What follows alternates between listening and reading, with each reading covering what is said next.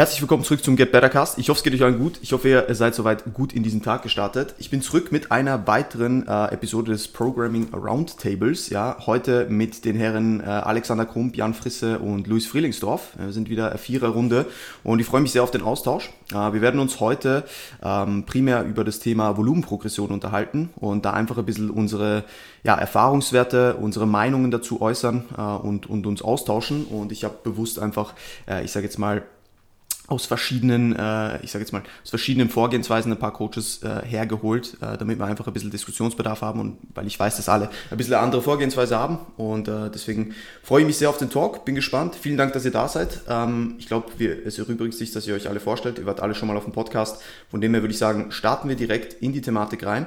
Ähm, und ich würde einfach dich mal fragen, Jan, wenn jetzt ein Athlet neu zu dir kommt, ja, wie fängst du das Volumen an bei dieser Person und wie verhält sich das im Normalfall über die Zeit?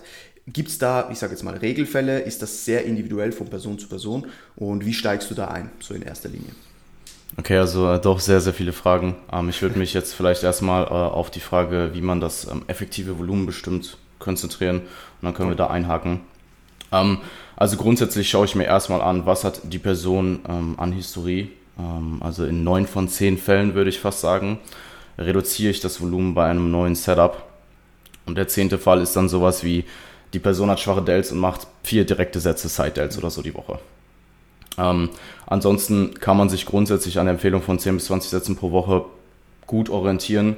Ähm, zwei bis zehn Sätze pro Session, praktisch vielleicht eher drei bis acht. Also in der Praxis sind mehr eher drei bis acht äh, relevant. Ähm, in der Regel halt keine zwei oder weniger und in der Regel auch nicht über acht. Und wenn du sonst keine weiteren Anhaltspunkte macht, äh, hast oder wenn du das für dich selbst machst, dann würde ich grundsätzlich dort einfach mal am unteren Ende ansetzen und Technik, Akkuratesse und Intensität priorisieren. Und wenn du da dann eben Luft hast, kannst du dir überlegen, ob du eventuell mehr Volumen programmst in der ja, äh, näheren Zukunft. Ähm, definitiv auch abhängig von Zielen und Präferenzen, was die Person für äh, Schwächen und Stärken in der Physik hat. Aber das ist grundsätzlich erstmal eine ähm, ein, ein, ein paar gute Ansatzpunkte, um sich ähm, bezüglich Volumen zu orientieren. Ähm, wenn wir jetzt auf die Frage eingehen, woran man den Sweet Spot in der Session festmacht, würde ich mich vermutlich auf vier Marker konzentrieren. Ähm, das ist zum einen Ermüdung ähm, oder Spannung im Muskel pro Satz, Mind-Muscle Connection und Pump ähm, und DOMS Post Sessions. Und wenn du zwei von vier mal mindestens davon am Start hast und du in die nächste Session ähm, regeneriert bist, beziehungsweise einen Tag davor, dann machst du in der Regel alles richtig. Wenn das nicht der Fall ist und du fühlst dich sehr regeneriert, mehrere Tage bevor du den Muskel erneut trainierst und du hast vielleicht diese, diese Variablen, die ich gerade äh, genannt habe, verspürst du nicht während der Session oder nach der Session, dann kannst du dort langsam erhöhen. Also ich rede von einem Satz pro Woche und das dann auch mal ja, eine Weile so fahren und dann schauen, ob sich das verändert. Vorausgesetzt halt Technik, Akkuratesse, Intensität sind am Start. Und wenn du nicht regenerierst in die nächste Session, dann halt überlegen, ob du äh, mehr Rest programmst oder einfach weniger pro Session machst. Und das kann nicht nur per se über Volumen gesteuert werden, sondern auch durch Intensität oder eine Kombination aus beiden. Mhm. Bin ich voll bei dir, bin ich voll bei dir. Ich glaube, gerade dieser, dieser Aspekt von die Ermüdung so ein bisschen zu messen, sei es jetzt Intra-Session oder auch nach der Session, also wie fühlst du dich, wenn du aus der Session rauskommst? Ja, fühlst du dich so, als könntest du direkt wieder trainieren? Oder mhm. war da ein, oder merkst du, dass ein Stimulus da war halt und dass du zentral auch irgendwie ermüdeter bist als davor und auch lokal, ja, dass die Muskulatur sich beansprucht anfühlt. Äh, und was ich äh, noch gerne einwerfen würde, ist so die ganze Thematik mit Übungsauswahl. Was, was ich immer wieder feststelle, ist, dass Leute zu mir kommen und vielleicht gar nicht so viel Volumen machen, es aber ein bisschen falsch platziert haben, würde ich jetzt mal sagen, falsch in Anführungs- und Schlusszeichen, aber dass sie sich vielleicht, ich sage jetzt mal zentral sehr stark ermüden, weil sie zum Beispiel vier Sätze RDLs machen, vier Sätze Squats in einer Session, obwohl das Session-Volumen von diesen acht Sätzen, vier Sätze Beuger, vier Sätze ähm, vier Sätze Quads gar nicht zu viel wäre, wenn sie es einfach ein bisschen anders platzieren würden. Und zum Beispiel, ich sage jetzt mal noch etwas auf, auf eine etwas weniger zentral ermüdende Übung über, überleiten würden oder übergeben würden. Alex, wie, wie siehst du das? Ähm, ist, ist bei dir oft so, dass, dass wenn jetzt jemand zu dir kommt oder wenn jemand bei dir ist, dass du eher feststellst, dass die Leute vielleicht nicht Problem per se mit der, den Volumina in den Sessions haben, also der gesamten Satzanzahl, sondern eher mit der Recovery von den einzelnen Sätzen, sage ich jetzt mal, wegen der Übungsauswahl beispielsweise? Ähm, kommt immer sehr, sehr stark auf die Person an. Also wenn ich jetzt so mein klassisches Klientel heranziehe, da passiert es mir immer relativ oft, was der Jan so angesprochen hat, dass da viele eigentlich mit relativ hohen Volumina einfach zu mir kommen und die da einfach mal sehr, sehr stark gecuttet werden, einfach weil ich ähm, immer den Ansatz fahre, dass ich zuerst einmal die Qualität äh, sicherstellen möchte, standardisieren möchte, bevor ich bei der Quantität, also beim Volumen dann zu stark herumschraube. Und da sprechen wir dann einfach wirklich einfach, dass wir uns eben auf statt eben drei, vier Sätze erst einmal auf ein bis zwei Sätze, also in der Regel sind es eh eher zwei bis drei, ähm, fokussieren und schauen, dass wir halt aus denen mal alles rausholen, dort so eine gewisse Baseline legen, wie intensiv der Satz sein sollte, wie er von der Technik her einfach aussehen sollte und und und. Und ähm, rein von der Übungsauswahl her. Ähm, natürlich sieht man da immer wieder ein paar wilde Sachen, ähm, wo generell das, das ähm, ja, das Fatigue-Management sicherlich dann insgesamt einfach nicht passt und sich die Leute dann eigentlich wundern, wieso plötzlich der Progress so viel besser und so viel schneller da ist, wenn halt einfach eben nicht mehr, ähm, nicht mehr extrem ermüdet, extrem fatigued von Session zu Session geht, ähm, sondern da einfach ähm, ja, ausreichend Rest-Days eben äh, dazwischen hat oder eben über die Übungsauswahl die Belastung so steuert, dass man da halt eben nicht dreimal drei Einheiten hintereinander irgendwie den Lower Back überladet oder beladet, sondern das halt wirklich so verteilt auf die Woche, dass man ähm, den dementsprechend genug ähm, Zeit gibt, sich zu recovern. Ähm, aber ja, das ist tatsächlich so gar nicht aus meiner Sicht das häufigste Problem. Also bei mir ist eher das Problem, was ich sehe, dass eben Leute gerne einfach ja, nicht hart genug trainieren. Ähm, und nicht hart genug heißt jetzt nicht, dass sie äh, sich nicht genug anstrengen, sondern da eher den Fokus, glaube ich, auf die falschen Sachen legen. Sprich, anstatt dass sie halt wirklich schauen, dass sie aus ihrer Technik ähm, das Maximum rausholen und dort reinpushen, bis halt wirklich der Muskel lokal ermüdet, ähm, fokussieren sie sich entweder einfach zu schnell Gewicht zu steigern und werfen dann das Gewicht irgendwie herum oder es passiert genau das, dass sie Angst haben, dass halt Leist, also weil sie so viel Volumen machen müssen, dass sie Angst haben, dass sie die Leistungen nicht halten können. Ähm, trainieren sie halt wirklich dann auch einfach mit zu vielen Reps in Reserve, wodurch es dann so aussieht, dass halt einer über Wochen hinweg äh, über alle drei Sätze immer äh, beispielsweise jetzt 12, 12, 12 Reps bei der Kniebeuge macht. Und wenn du das schon mal siehst in einem Trainingsplan, dann kannst du sagen, gut, das ist vielleicht eine gute Introwoche, dass du mal so ein gutes Gewicht findest und dich rantastest und schaust, wie sehr ermüdet dich das. Ähm, aber im Normalfall sollte ich halt, sollte halt ähm, im Laufe der Trainingssession ja die, die Ermüdung schon langsam zunehmen und ein Satz sollte ich auch so ermüden, dass dann eben du, du die Leistung eigentlich nicht mehr eins zu eins so extrem ähm, wiederholen könntest, zumindest so wie ich programme und so wie ich meine ähm, Trainings, mhm. ähm, also wie, wie, ich meine Trainingsphilosophie wähle.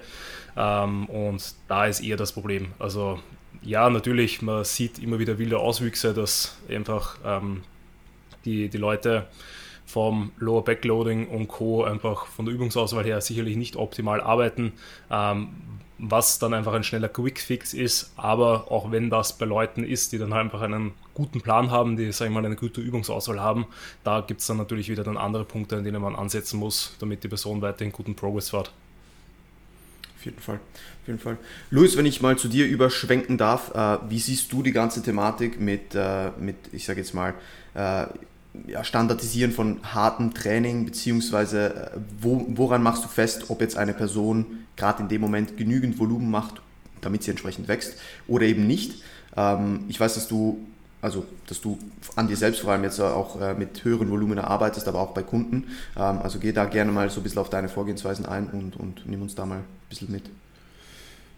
Also ich kann mich da dem Jan, was, was er vorhin gesagt hat, auf jeden Fall nur anschließen, dass man mal erstmal sich anschaut, was hat der Klient vorher gemacht und dass man dann ja dann vielleicht auch eher am unteren Ende von der Range, wo man sagt, hey, da baut äh, das Individuum gut auf, erstmal ansetzt und ja, da erstmal eine Baseline schafft, auf die man dann in den darauffolgenden Wochen aufbaut.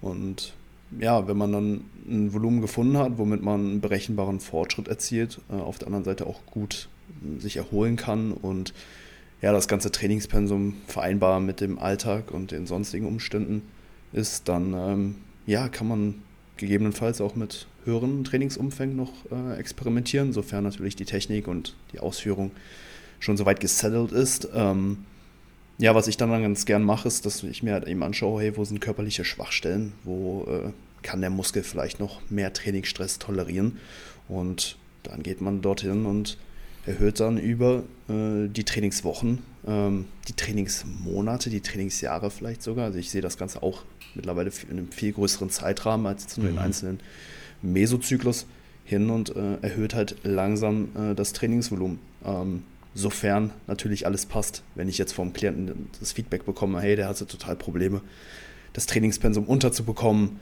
musste vielleicht hier und da sogar ein paar Sätze skippen aufgrund von Zeitgründen, dann werde ich natürlich nicht hingehen und dem die Sätze erhöhen. Aber wenn ich kontinuierlich das Feedback bekomme, hey, bin super mit dem Trainingsstress klargekommen, der Muskel war zeitlich regeneriert, warum nicht dann den Side-Dates noch ein bisschen mehr äh, Aufmerksamkeit in Form von einem weiteren Satz geben, um die noch ein bisschen mehr zum Wachsen dann anzureizen. Mhm. Wenn du jetzt ähm, Volumen so über den, über den Zyklus erhöhst, ähm, gehst du da, ich sage jetzt mal, machst du das fest anhand von gewissen äh, Übungen? Würdest du jede Übung sozusagen äh, im, im Volumen erhöhen oder beschränkst du dich da auf gewisse Übungen, zum Beispiel nur Isolationsübungen oder nur Übungen, die vielleicht weniger Muskelschäden akkumulieren etc.? Äh, woran machst du da fest, wo du sozusagen das Volumen erhöhst über einen Mesozyklus? Mhm. Ähm, ja, auch so ein bisschen abhängig von der absoluten Satzanzahl. Ne? Wenn wir vielleicht Übungen haben, wo wir erstmal nur so zwei oder, oder vielleicht sogar nur einen Satz machen, so wie der Alex äh, das eben auch gesagt hat, dann kann man da natürlich potenziell auch ein bisschen mehr machen, als wenn man jetzt schon eine Übung hat, wo man drei, vier, vier Sätze macht. Also ich habe halt die Erfahrung mit meinem Klientel gemacht, dass bei zunehmender Satzanzahl auch einfach so ein bisschen der Drive verloren geht und ich dann doch lieber eher hingehe und äh, das Volumen dann bei einer Übung, wo wir ein bisschen weniger machen, dann äh, draufschiebe. Was ich auch manchmal mache, ist, wenn man jetzt zum Beispiel bei vier, fünf Sätzen äh, für, eine, für eine einzelne Übung angekommen ist, dass man sich dann, äh, wenn man dort das Volumen weiter erhöhen will, einfach noch eine weitere Übung in den Plan dazu holt, wo man dann dieses zusätzliche Volumen drauf schiebt, dass dann aus einer, dass, dass dann bei fünf Sätzen bei einer Übung, dass daraus dann ähm, drei Sätze bei dieser einen Übung und zwei Sätze bei der anderen Übung werden. Da bieten sich dann zum Beispiel auch Übungen mit unterschiedlichem Widerstandsprofil an, wenn man jetzt zum Beispiel fünf Sätze Seithieb mit der Kurzhantel macht, dass man, wenn man jetzt da potenziell noch einen sechsten Satz machen will, dass man dann diese drei Sätze äh, dann einfach auf Seitheben am Kabelzug zum Beispiel schiebt. Das so als, als Beispiel. Und ja, was du noch gesagt hattest, äh, Grundübung, Isolationsübung, da muss man sich natürlich auch immer bewusst sein, dass ähm, ein zusätzlicher Satz bei einer Mehrgelenksübung auch, auch mehr systemische Ermüdung hervorruft und das natürlich auch die Performance bei nicht genutzter Muskulatur reduzieren kann. Das heißt, wenn ich jetzt sage, ich will meine Brust zum Wachsen bringen, mache jetzt noch einen zusätzlichen Satz Bankdrücken, dann wird das natürlich einschneidender ins restliche Training sein, wo man jetzt vielleicht noch die Quads an einem Pushtag oder so trainiert, als wenn ich jetzt noch einen zusätzlichen Satz Cable Flies mache oder so. Bin ich, bin ich voll bei dir. Ich glaube auch, das ist äh, ein relativ gutes Tool, das wir haben, beispielsweise, wenn wir sagen, okay, wir wollen für eine Muskelgruppe ein bisschen höhere Volumina ballern, äh, dass wir sagen, okay, wir, wir, wir machen das jetzt nicht über, keine Ahnung, fünf Sätze Cable Curls so am Ende einer Einheit, sondern wir verteilen das halt über die Trainingswoche, dass der Klient auch jetzt nicht hingeht und sagt, Alter, jetzt muss ich fünf Sätze machen, mhm. ja, sondern dass er halt wirklich mit einem Drive in zwei bis drei Sätze reingehen kann, vielleicht mal vier, ja, ist auch kein Thema. Ähm, aber ich denke, gerade so, was ich jetzt so an Feedback bekomme, alles über vier Sätze ist bei vielen Leuten sehr kritisch. Ähm, vier sind schon eher, ist auch schon so eher obere Grenze, aber ist tatsächlich auch sehr individuell. Was ich halt immer als sehr, sehr wichtig erachte, ist, dass man einerseits so den mentalen Aspekt irgendwo durch beachtet, sprich, die Person soll in diese Übung gehen und aus jeder Rap, aus jedem Satz das Maximum rausholen können. Und wenn, wenn, sie, wenn sie mental schon limitiert ist, weil sie einfach weiß, eigentlich habe ich gar keinen Bock, jetzt fünf Sätze zu machen oder ich, ich traue mich nicht in den ersten zwei Sätzen wirklich drauf zu gehen, weil ich ja hinten raus auch noch irgendwie ein paar Raps machen will, ja, und nicht im letzten Satz gefühlt drei Raps machen will. Deswegen denke ich, sind so höhere Satzvolumina eher abschreckend und das Ding, das ist das, was auch Alex gesagt hat, wenn Leute zu uns kommen und ich sage jetzt mal fünf, sechs Sätze sogar bei einer Übung machen, dass wenn man sich diese Sätze dann anschaut, dass die einfach so weit weg vom Muskelversagen sind, weil entsprechend einfach so viel Arbeit verrichtet werden muss in, in diesem Falle, weil sie, weil sie das gedacht haben. Und wo wir dann eigentlich am Ziel wieder vorbeischießen. Weil ich bin halt schon der Meinung, dass wenn wir ein gewisses, ein gewisses Maß an Arbeit verrichten, ja, dann sollte dieses Maß an Arbeit immer sehr nahe am Muskelversagen sein. Jetzt abgesehen von, von, von Deload, Introwochen, whatever. Aber wenn wir wirklich eine, ich sage jetzt mal, eine, eine Adaption auslösen wollen und, und Muskeln aufbauen wollen, dann, dann müssen wir ein, ein gewisses Maß an Intensität haben. Ansonsten wird es nicht funktionieren. Und wenn diese Leute gar nicht wissen, wie sie dieses Maß an Intensität überhaupt abrufen, indem sie sich eh schon mental limitieren, weil sie genau wissen, ist schwierig, jetzt fünf Sätze zu machen, dann fahren die meisten schon besser, wenn sie, wenn sie wissen, ey, ich habe nur zwei Sätze und die zählen auch. Ja? Ähm, und deswegen bin ich da auch großer Fan davon, gerade jetzt bei, bei, bei, bei größeren Übungen, äh, eher die Volumina gering zu halten und dafür lieber mal, ich sage jetzt mal, noch ein paar Intensitätstechniken bei einer Leg Extension anzuhängen, wo wir dann auch nochmal in kurzer Zeit halt relativ viel stimulative Reps akkumulieren, beispielsweise einen Rest-Pause-Satz am Ende, also zum Beispiel zwei Straight-Sätze Leg Extension plus ein Rest-Pause, dann sind die Quads auch durch so. Ähm, und von dem her, das ist, das ist so, so meine Erfahrung und Meinung dahingehend. Da bin ich um, ganz ähm, bei dir. Kann ich. Äh, voll. Ja, kann ähm, ich äh, da kurz einhängen. Sicher, wollte ich eh gerade fragen. Ähm, du hattest ja vorhin in Bezug auf Übungsauswahl, ähm, hast du, du hast ja die Übungsauswahl angesprochen. Und ich glaube, ein, ein gutes Beispiel, ich hatte ja vorhin äh, Session Volumina angesprochen, ist, wenn wir jetzt von zwei äh, Sätzen einer Muskelgruppe in einer Session sprechen, dann sprechen wir hier in der Regel nicht von einem Lateral Race, sondern von ja. sowas wie einem ADL.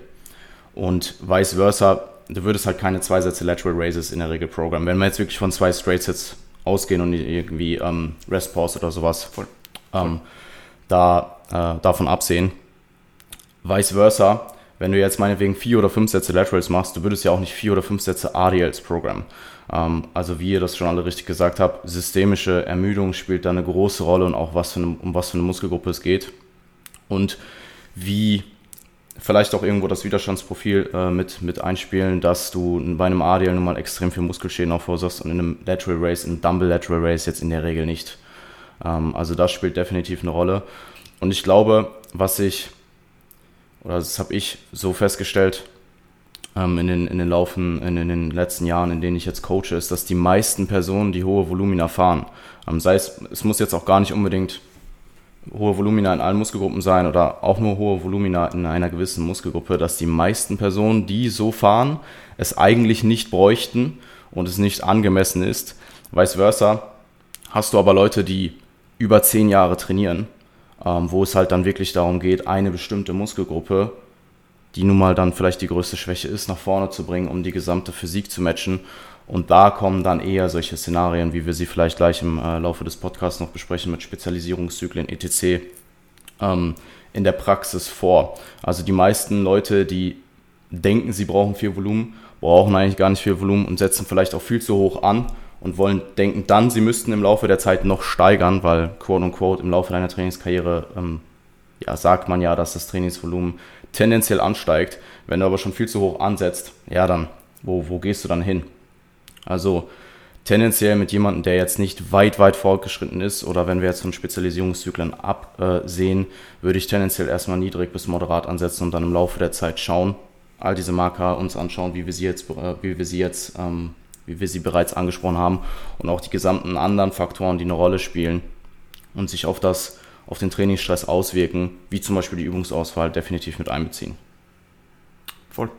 Ich glaube auch, je höher die, die Volumina halt sind, desto ich sage jetzt mal, äh, gekonter muss das ganze Vorgehen sein in, in terms of Übungsauswahl, Recovery Capabilities, die man sonst hat, jetzt äh, was, was äh, Schlaf angeht, was Ernährung angeht, etc.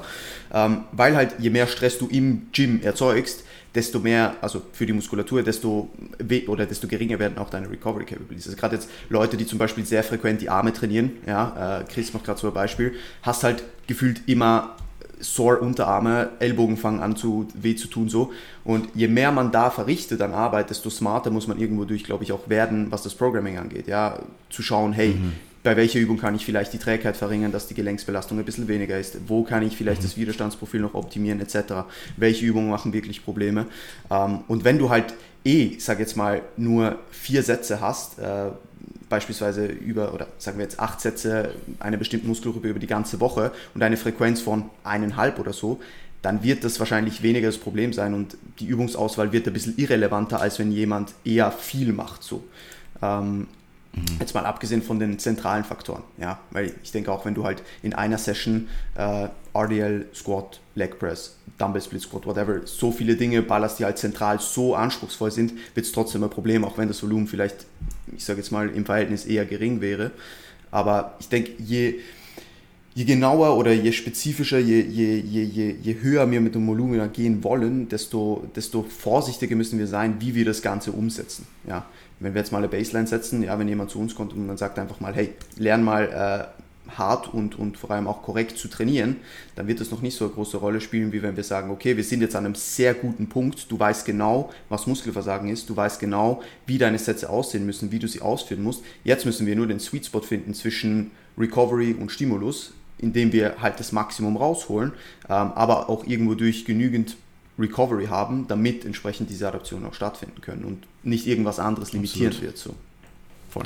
Ja, also im besten Fall bist, willst, ich, willst du ähm, also sehr, sehr gerne, aber ich werde vom Thema vielleicht abschweifen, also wenn du da noch irgendwas hinzufügen okay, möchtest. Okay, na, ich wollte ich wollt nur anmerken, im besten Fall bist du halt den Tag vor der nächsten Einheit regeneriert und nicht erst zur Einheit selbst, damit du eben, wie Sandro angesprochen hat, hast, die Zeit auch hast, dann noch zu adaptieren und quasi nicht nur genau in die Session rein regenerierst. Ja. Ja, voll. Also ich wollte auch noch ein bisschen Kontext noch schaffen, dass eben, glaube ich, wir am Anfang jetzt alle so allgemein gesprochen haben und wie es der Jan schon abgegrenzt hat, jetzt nicht über irgendwelche Spezialisierungszyklen oder ähnliches reden, weil auch wenn, also zumindest ist mein Ansatz, wenn neue Personen kommen, ähm, schaue ich einfach, dass ich überall die Baseline setze, überall einfach mir einmal alles anschaue, quasi den Ist-Zustand ähm, ähm, lege und auch da der Plan eigentlich relativ ausgeglichen ist. Also natürlich, mhm. wenn die Person sichtbare Schwächen hat, sichtbare Schwachstellen, dann werde ich da tendenziell auch eher mal mit einer leichten Priorisierung von den Muskelgruppen im Plan, im Split arbeiten und nicht direkt eben einen, einen krassen Priorisierungszyklus fahren, wo ich dann eben in die Muskelgruppe auf Teufel komm raus schon das Volumen reinhaue, sondern da passieren halt einfach so Sachen eben, dass ich dann solche Muskelgruppen erst am Anfang der Session trainiere, damit eben gegeben ist, dass da die Person so frisch wie möglich ist, ähm, einen hohen Fokus in die Session mit reinnehmen kann, eine ordentliche Intensität bei den Übungen fahren kann, damit da alles passt. Und dann schaue ich mir natürlich an, wie entwickelt sich das bei der Person, ähm, wenn eigentlich eh grundlegend dann einmal alles auch balanciert ist vom Volumen, also jetzt nicht irgendwo übermäßig krass viel oder wenig. Und dann, wenn ich sehe, gut, manche Muskelgruppen sprechen ein bisschen besser oder schlechter drauf auf das Volumen, ähm, je nachdem auch wie der Plan dann ausgelegt ist, dann kann ich da entweder mit dieser Priorisierung ein bisschen rumschiften oder dann wirklich halt, wenn es halt wirklich eine deutliche Schwachstelle ist und man merkt, dass Muskelaufbau von der Potenzial, äh, Muskelaufbaupotenzial von der Person ist eh vorhanden, ähm, dass da eigentlich wirklich erst nur an, an wirklich am, am, Volumen liegt, weil Übungsausführung passt, Intensität passt. Ähm, das, also das Volumen, was wir bis zu dem Zeitpunkt schon ähm, ansammeln, ist auf jeden Fall ähm, sehr qualitativ und passt. Und trotz der ganzen Reize entwickelt es sich nicht so, wie wir es haben wollen. Dann wird da eben dann auch, sage ich mal, ein bisschen, also das Volumen dann einfach angehoben, ein bisschen mehr reingebuttert. Und da bin ich dann auch eh auf der Schiene, was der Luis vorher gesagt hat oder du auch, Sandro, dass ich dann ähm, ja eher schaue, dass ich noch mit unterschiedlicher Übungsauswahl, also mehr neue Übungen inkludiere, um eventuell da auch nochmal den Muskel einfach in, in anderen Positionen zu trainieren, sei es jetzt eben dann in der verkürzten, gedehnten Position, ähm, sei es dann eben, dass da auch von der Übungsauswahl her dann die, das Widerstandsprofil dann so ein bisschen darauf anpasst, wo die Übung genau steht, damit da einfach die Session insgesamt möglichst smooth läuft und halt eben das, Qualit äh, das Volumen einfach so qualitativ wie möglich ist. Und dann eben in so Priorisierungszyklen muss man sich halt auch einfach bewusst sein, wenn man halt wirklich dann sehr, sehr viel Volumen für eine Muskelgruppe fährt, dass dann irgendwas darunter leiden muss. Also es ist einfach nicht machbar aus meiner Sicht, dass du halt ähm, qualitativ bei jeder Muskelgruppe ähm, die Obergrenze am Volumen fährst oder vielleicht sogar ein bisschen darüber hinaus, weil dann wird einfach ja, dein komplettes Training einfach darunter leiden und ziemlich sicher ziemlich scheiße sein. 100 Prozent.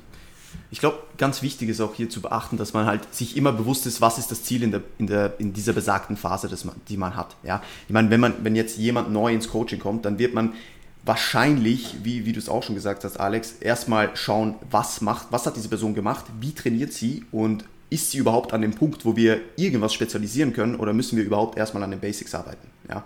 Weil mhm. bevor die Basics nicht sitzen, kannst du nichts anderes machen. Weil wenn jemand kommt und sagt, du, ich glaube, ich brauche mehr Volumen und ich schaue mir einen Satz Beinpress an und weiß, der hat 5 Reps in Reserve, dann muss, muss das zuerst gefixt werden, bevor wir überhaupt darüber sprechen, mehr Volumen zu ballern. Und ich glaube, viele denken da einfach zu viel einfach nur an diese, an diese Zahl des Volumens. Ah, ich muss diese 10 bis 20 Sätze ballern, ja, unbedingt. Und vernachlässigen so viele andere Parameter, die eigentlich auch, wenn nicht sogar wichtiger sind, ja. Und unter anderem eben mal die Trainingsqualität. Und ich glaube, das ist immer noch ein großes Problem. Sei, es muss nicht mal die Intensität sein. Was, was ich oft sehe, und das wird mhm. euch wahrscheinlich ähnlich gehen, ist, dass die Qualität in den, in den Raps einfach fehlt. Ja, also dass die Exzentrik irgendwie gemacht wird, dass da keine Kontrolle da ist, dass die Spannung bei jeder Rap gefühlt verloren wird, dass Raps nicht standardisiert äh, zu einem gewissen Punkt geführt werden. Das heißt, es ist schon nur sehr, sehr schwer festzumachen, wann ist Muskelversagen erreicht, weil die Person plötzlich viel länger pausiert nach einer Rap, beispielsweise bei einer Beinpresse oben oder bei einer Hex Squat und dann eh nochmal eine schafft. Alles solche Dinge. Und wenn wir da nicht diese Baseline legen können, gerade jetzt initial im Coaching, ist das natürlich ein sehr, sehr großes Problem, weil wir so gar nie festmachen können, hey, wann hast du eigentlich deinen Sweet Spot an Volumen gefunden? Weil einfach das, was um diesen Sweet Spot überhaupt zu finden, noch nicht da ist. Und ich glaube, die, die, die meisten Leute müssen erstmal daran arbeiten, bevor sie sich überhaupt Gedanken darüber machen, wie viel Volumen sie jetzt wirklich benötigen. Sie sollten sich zuerst mal anschauen, wie, so, wie ist meine Trainingsqualität. Und wenn es da noch irgendwie, äh, ich sage jetzt mal, Luft nach oben gibt, dass sie da dran zuerst arbeiten. Ähm, ja. Voll. Volumenprogression, würde ich sagen, kommt als letztes in der Hierarchie. Erstmal ja. haben wir die Übungsauswahl, äh, die, die Technik, die Trainingsintensität. Ähm, ich denke, das sind so erstmal die drei Punkte, auf die, die man erstmal optimieren sollte und dann im Anschluss kann man sich darüber Gedanken machen, ob man den Trainingsumfang erhöht. Zu 100 Prozent. Zu 100 Prozent. Ähm, cool. Dann würde ich sagen, schweifen wir mal kurz ein bisschen über und zwar so zum Thema ich sage jetzt mal, die Anwendung der Satzprogression. Ja. Äh, ich weiß nicht, wie ihr es macht. Also bei mir ist es meistens so, dass wenn jetzt diese Parameter alle stimmen, ja, wir haben herausgefunden, hey, Intensität passt, Recovery passt, alles ist gut, aber eine gewisse Muskelgruppe wächst einfach nicht so, wie wir wollen. Ja. Und dann, dann müssen wir natürlich, etwas vom Wichtigsten, glaube ich, ist immer dieses Feedback vom Klienten zu haben. Ja. Wenn, du, wenn jetzt ein Klient kommt und sagt, du, ich glaube, ich brauche mehr Volumen, ja, dann kann ich nicht sagen, ja, passt, sondern da muss ich mal fragen, wie kommst du überhaupt drauf? Ja. Was ist das Problem? Erstens, natürlich schaue ich mir an, wie entwickelt der sich. Ja. Wenn der innerhalb von vier, fünf, sechs Monaten bei einer gewissen Muskelgruppe keinen Fortschritt gemacht hat, ist das ein Problem. Ja. Ähm, aber zuerst schaue ich mir auch mal an, okay, du, wie recoverst du die Muskelgruppe? Ja? Bist du schon viel früher ready, als du diese Muskelgruppe wieder trainierst? Also jetzt nicht nur einen Tag vorher, wie Jan vorher gesagt hat, was eher vom Vorteil ist, sondern wirklich die Frequenz vielleicht sehr niedrig ist und man eigentlich zwei Tage später die Seite schon wieder trainieren kann, sie aber erst fünf Tage später wieder trainiert. Ja. Mhm. Äh, und dann schauen wir uns erstmal an, okay, wo, wo, wo, wo steht das Volumen jetzt und können wir vielleicht einfach mal das Volumen, das wir jetzt haben, einfach mal zum Beispiel, gerade Seitels ist ein gutes, gutes Beispiel, ähm, einfach sagen, okay, wir haben jetzt äh, einen gewissen Split, machen an einem Lower Day einfach mal noch drei Sätze Seitels mehr über die Woche. Und dann schauen wir mal, was passiert. Und ich glaube, das ist auch ein Thema, wenn man jemandem sagt, okay, wir, wir, wir erhöhen jetzt mal dein Volumen, dann erwarten die, keine Ahnung was, aber dann sind es halt zwei Sätze mehr die Woche so. Ja, und die erwarten halt, keine Ahnung, mhm. zehn Sätze mehr. Aber da, da muss man halt auch festmachen, dass das ja dann, es geht darum, den Sweet Spot zu finden, sondern es geht, und es geht nicht darum, eine Muskelgruppe, die man vorher gar nicht trainiert hat, jetzt plötzlich zu trainieren, so gefühlt. Sondern das müssen ja nicht große Veränderungen sein, sondern wir müssen uns einfach mal anschauen, hey, wie verhält sich das, äh, wenn ich einfach mal zwei Sätze mehr mache, jetzt über drei, vier Wochen? Ja, passiert da was? Fühlst du dich weniger recovered?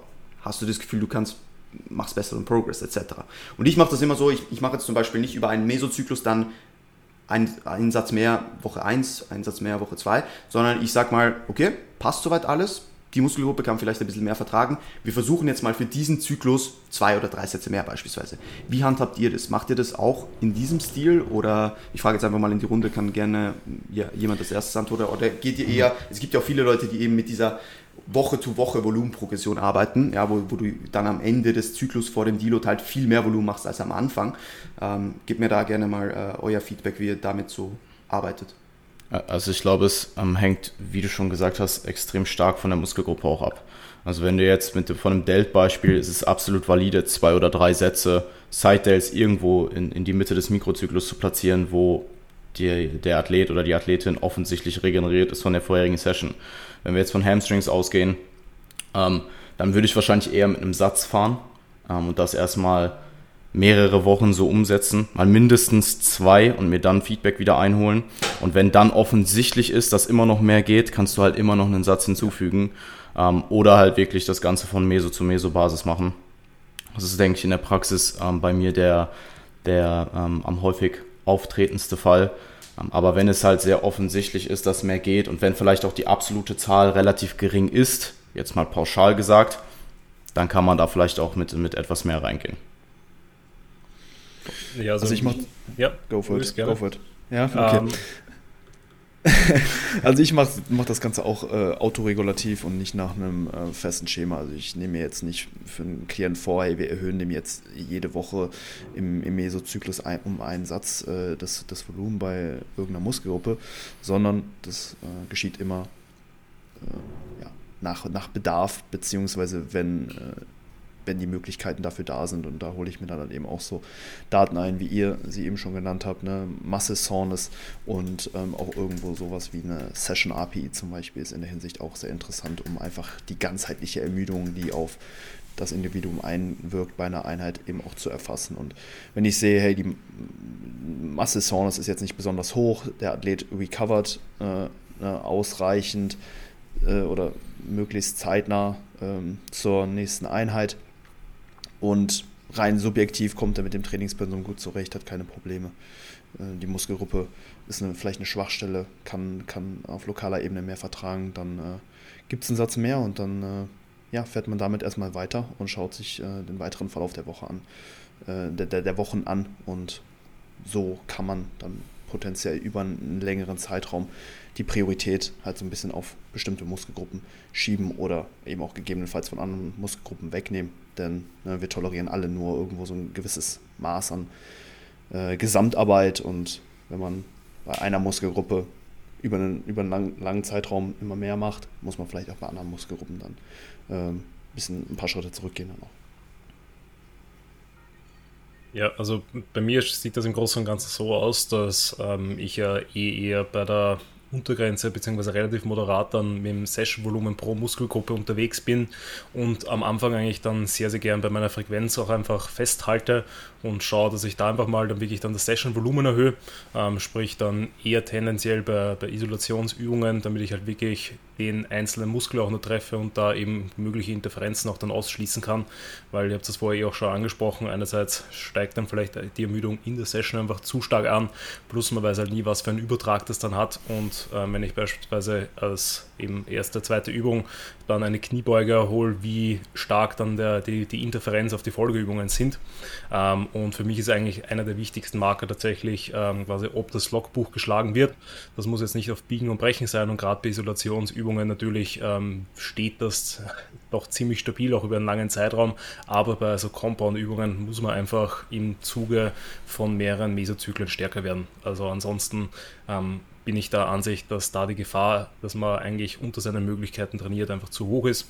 Ähm, aber wenn das natürlich alles gegeben ist dann, ähm, und quasi die, die Recovery ähm, auch da ist und der Progress vielleicht nicht so da ist, beziehungsweise eventuell eher ähm, das, das optische Feedback nicht so da ist, also sprich die Muskelgruppe sich nicht ganz so entwickelt und eben auch die anderen Marker wie Soreness, DOMS und Co. einfach nicht passt, ähm, dann wird da das Session-Volumen einfach mal angehoben, eben primär über ISOs ähm, und wenn ich da dann merke, ich bin entweder von der Session her schon über eine Grenze, äh, die einfach zu viel wird, was so irgendwie so ja tatsächlich bei mir so ab 25 Sätzen pro Einheit ähm, ist, dann will ich eigentlich da nicht mehr großartig drüber gehen, ähm, sondern dann wird eher die Frequenz erhöht, beziehungsweise wenn man sich halt einzelne Muskelgruppen anschaut, dann sind das dann eben diese circa 10 Sätze pro Muskelgruppe, je nachdem eben wie viele Compound-Übungen und Co. dann auch noch drinnen sind, die vielleicht so ein bisschen einen Übertrag auf diese Muskelgruppe haben. Ähm, dann wird quasi das Ganze gesplittet und an irgendeinem anderen Tag dann versucht einzubauen, ähm, wo eben das, was der Jan vorher auch sehr, sehr gut gesagt hat, natürlich sehr dann darauf geachtet werden muss, über welche Muskelgruppe reden wir da und ähm, wie kann ich die dann am schönsten einbauen, damit ich eben meine, den ganzen Plan nicht überhaufen werde, quasi mir dann nicht irgendwelche anderen ähm, Einheiten negativ beeinflusse. Ähm, und da natürlich dann immer noch einen guten Stimulus abhole.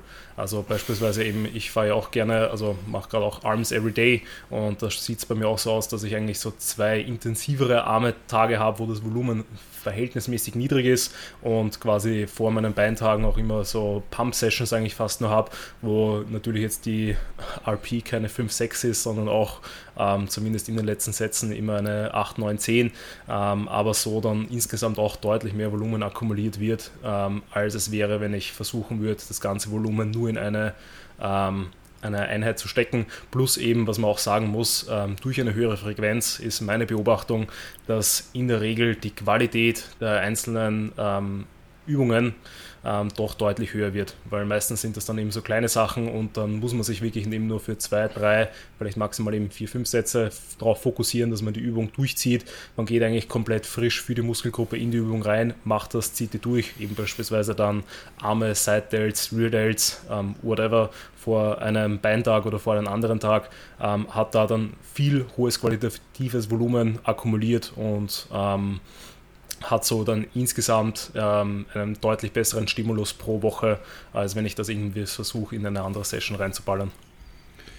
Alex, du hattest eben äh, gesagt, dass du es auch abhängig davon machst, wie äh, gut äh, Progression erzielt werden kann. Ähm, also habe ich das richtig verstanden, dass du das Volumen ähm, nur dann erhöhst, wenn keine Progression auf dem Papier stattfindet? Äh, e eher umgekehrt tatsächlich. Also mhm. meistens, wenn ähm, der Fortschritt nicht gegeben ist, dann tendiere ich eher dazu, einfach mal Volumen tatsächlich zu cutten, also von einer Wochen-zu-Wochen-Basis.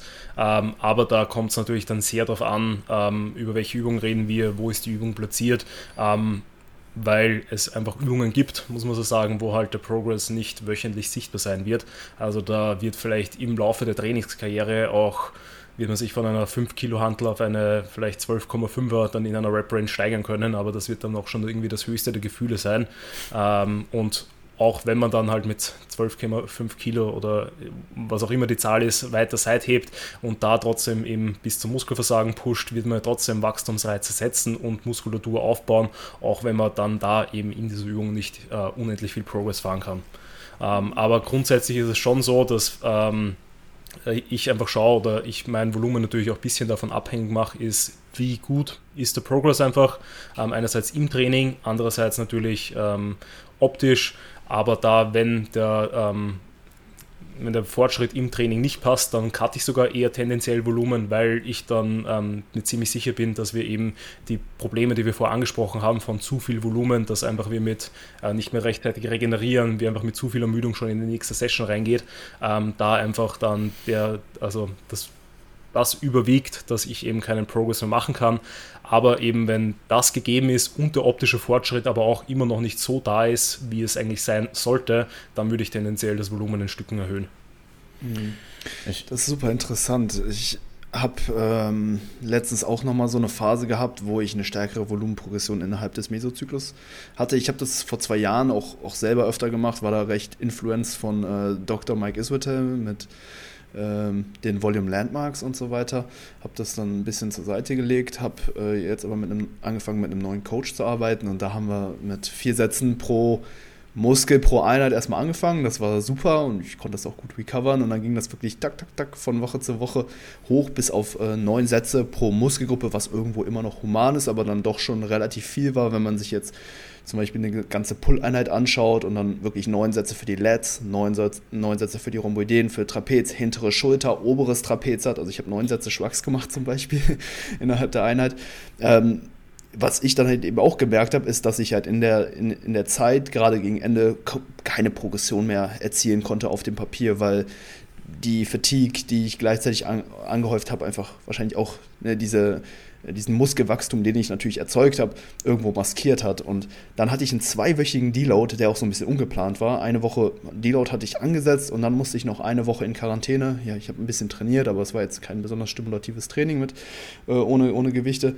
Und als ich dann nach diesen zwei Wochen zurück ins Training kam, ein bisschen dekonditioniert war auch am Anfang, die Introwoche hinter mich gebracht habe, habe ich erst gemerkt, was äh, diese Trainingsphase davor eben für, für, für Auswirkungen gehabt hatte und habe mhm. diese ja, Progression im Training erst so ein bisschen zeitverzögert gemerkt, als ich eben äh, ne, die Ermüdung äh, zumindest runtergefahren habe.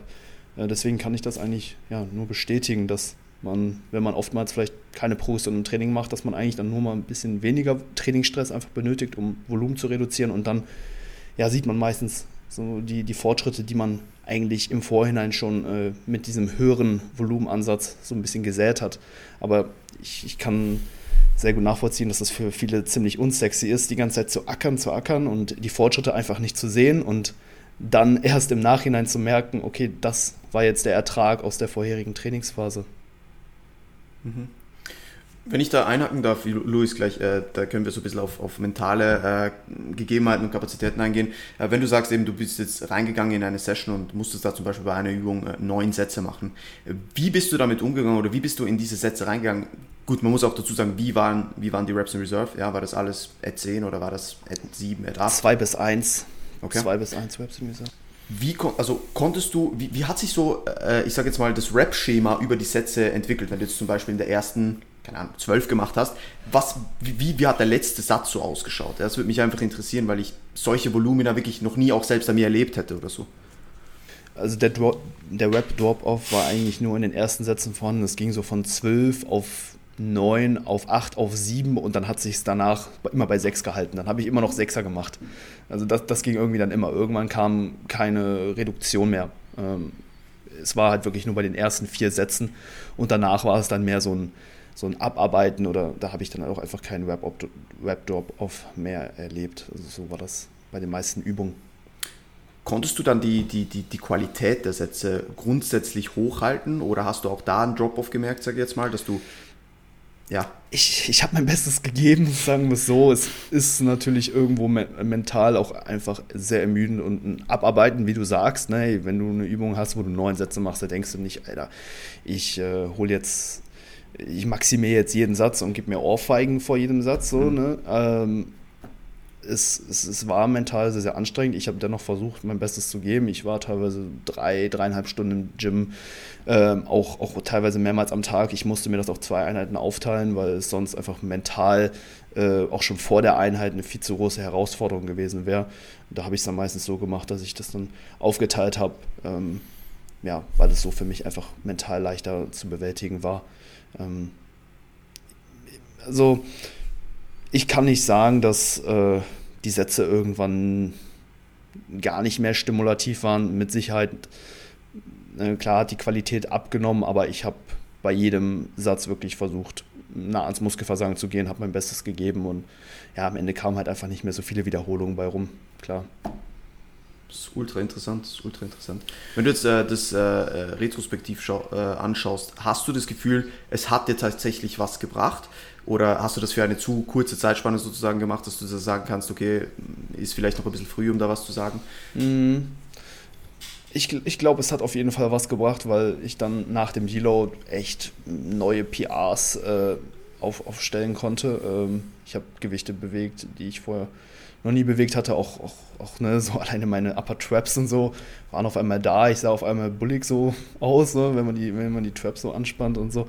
Ähm, das waren dann wirklich so kleine neue ähm, ja, Gadgets, die, die ich dann so zeitversetzt einfach freigeschaltet habe. Also ich glaube, der, der Zyklus war wirklich sehr, sehr stimulativ, wäre aber nichts, was ich irgendwie langfristig durchhalten könnte. Das war wirklich so jeden Tag, äh, hat sich so ein bisschen angefühlt wie in den letzten Wochen der Contest Prep. So, du hast halt die, mhm. Die Einheit vor dir, du siehst es auf dem Trainingssheet und du weißt, hey, du musst deinen Tag heute wirklich so auslegen, dass die Einheit irgendwie zu bewältigen ist. Also es war schon wirklich sehr, sehr fordernd. Ähm, auf der anderen Seite war es auch ziemlich cool, weil man halt wirklich Woche für Woche über sich selbst so ein bisschen hinauswachsen ähm, musste, zwangsläufig, aber ähm, nichts, was ich ähm, ja, langfristig so machen würde. Es war, es war eine coole Erfahrung und jetzt im Mesozyklus da drauf ähm, bin ich auch mit den Satzvoluminas gar nicht so hoch. Also deutlich, deutlich geringer und ähm, ich habe das Gefühl, ich mache ähm, jetzt zumindest auf dem Papier bessere Fortschritte. Also ich kann einfach viel berechenbarer Progression erzielen, steigere mich sichtbar in den Übungen und ich, und ich wachse auch weiter. Deswegen ähm, war es schon irgendwo so eine äh, Ausnahmeerfahrung, würde ich sagen, die ich nicht äh, ständig brauche. Ich, ich glaube, so ein Ansatz kann sehr gut funktionieren, wenn du es auf eine Muskelgruppe begrenzt. Mhm. Ja. Ähm, also, Luis, wenn ich dich jetzt nicht falsch verstanden habe, hast du das für alles gemacht? Also auch jetzt nur für deine für Zugübungen oder für Druckübungen Unterkörper auch? Auch da ging das Trainingsvolumen hoch, nicht mhm. in dem gleichen Maße. Beim Unterkörper war es ziemlich stabil. Bei den Pull-Einheiten hat es sich wirklich sehr weit ausgebaut, eben bis auf diese neun Sätze pro Muskelgruppe. Ähm, das heißt auch ja. neun Sätze Bizep. Ähm, beim, bei Push war es nicht ganz so hoch. Ich glaube, da war ich am Ende bei acht, äh, acht Sätzen pro Muskel, sieben, acht Sätze pro Muskel. Und bei den, äh, bei, beim Unterkörpertraining, da war es relativ fix. Ähm, da waren die Sätze bei Kniebeugen, Kreuzheben jeweils bei drei und bei äh, Leg Extension, Beinpresse auch so bei zwei bis drei. Also da war ich dann auch insgesamt so bei, bei sieben Sätze pro Muskel. Okay. Also ich, das Problem ist einfach, wenn du es für sehr, sehr viele Muskelgruppen gleichzeitig machst, ist, dass du zum einen in das Problem reinläufst, dass du systemisch halt zu stark ermüdest und du dann über die Woche gesehen halt einfach ein zu, ein zu hohes Maß an Ermüdung anhäufst. Und zum Weiteren halt einfach der mentale Aspekt. Also wie du gesagt hast, ich glaube, dass, ich meine, ich kann da definitiv auch von Erfahrung sprechen. Ich habe es ziemlich sicher nicht so extrem gemacht, wie, wie du es jetzt hier beschrieben hast. Aber gerade wenn man dann im Laufe der Trainingskarriere auch immer intensiver, immer akkurater trainiert, auch einfach destruktiver trainiert, dann werden diese extrem hohen Volumina, gerade wenn dort dann auch noch eine Progression vorhanden ist, eine Satzprogression, mental halt einfach sehr, sehr belastend. Ähm, Während, wenn wir jetzt davon sprechen, dass du als fortgeschrittener Athlet ganz pauschal jetzt nur hypothetische Zahlen, du machst meinetwegen in jeder Muskelgruppe 10 Sätze pro Woche und pickst dir aber jetzt deine Lats raus und machst für die vielleicht auch wieder nur hypothetische Zahlen, 25 Sätze pro Woche, dann ist das vermutlich über die Woche gesehen viel besser machbar, als wenn, also offensichtlich, als wenn du jetzt jede Muskelgruppe mit 25 Sätzen attackierst. Ähm, und ich glaube auch, dass dieser Ansatz deutlich nachhaltiger ist und langfristig besser funktioniert, als jetzt ähm, der pauschale, ähm, äh, allgegenwärtige Ansatz, den du da jetzt vielleicht äh, so nur umgesetzt hast für eine gewisse Safe. Zeit. Ich hätte das selber niemals gemacht. Wie gesagt, das war alles in äh, Regie von meinem äh, Coach. Ich war wirklich selber jedes Mal erstaunt darüber, wie rücksichtslos er mir die Satzvoluminas in die Höhe getrieben hat. Aber ich habe es einfach ausgeführt und es war äh, eine verrückte Zeit. Ja, also ich glaube auch, das, das, das, das größte Also ich glaube das größte Problem bei sowas ist ja, dass einfach, das kannst du nicht langfristig machen. Ja, das wird körperlich sowie mental einfach dich killen so. Und deswegen, ich meine, wir reden nachher sicher noch so ein bisschen über Spezialisierungszyklen, äh, weil da können wir das Ganze, was wir jetzt eigentlich besprochen haben, so nochmal ein bisschen außer Kraft setzen und sagen, da kann man dann auch mal bei irgendwas härter pushen, ja, als dass man dass das einem eigentlich lieb ist. Aber wenn wir, wenn wir ehrlich sind, bei den, ich, ich würde behaupten, bei fast niemanden ist ein zu geringes äh, Volumen das Problem, dass sie keinen Progress machen, sondern es ist eine fehlende Langfristigkeit, es ist äh, diese fehlende Consistency, es ist eine fehlende Trainingsqualität etc. Äh, wenn ich jetzt anschaue in, in den letzten drei Jahren, wo ich jetzt bei AJ bin, ähm, das Einzige, was wir großartig, ich sage jetzt mal, was ich immer wieder repliziert habe, ist immer härter zu arbeiten und versuchen, meine Sätze besser auszuführen. Ich habe eine komplett andere Trainingsqualität, als das ich bei AJ angefangen hat. Und das führt, wenn man das jetzt so sagen darf, eigentlich zu einer höheren, ich sage jetzt mal, zu höheren Trainingsvolumina, weil einfach aus jeder Rap, aus jedem Satz mehr rausgeholt wird. Und wenn man das so betrachtet, habe ich eigentlich wahrscheinlich eine Volumenprogression gemacht, obwohl ich mittlerweile wahrscheinlich sogar weniger Sätze mache, als ich bei AJ angefangen habe. Aber die Qualität einfach so stark zugenommen hat, dass es einfach, dass ich, ich meine, ich kann in einen Satz reingehen mittlerweile und ich weiß, dass der da ankommt, wo ich ihn will, wo ich will, dass er ankommt. Und das war anfangs nicht so. Und ich glaube, das ist über eine Trainingskarriere ein Faktor, den viele unterschätzen, dass einfach diese, das, was du auch angesprochen hast, Jan, diese, diese steigende Trainingsqualität, dieses, dieses immer besser werden, dieses akkurater werden, dieses intensiver werden, dass wenn sich das ins Positive entwickelt, dass einfach aus einer gleichen Anzahl Sätze viel mehr stimulative Sätze werden, quote unquote.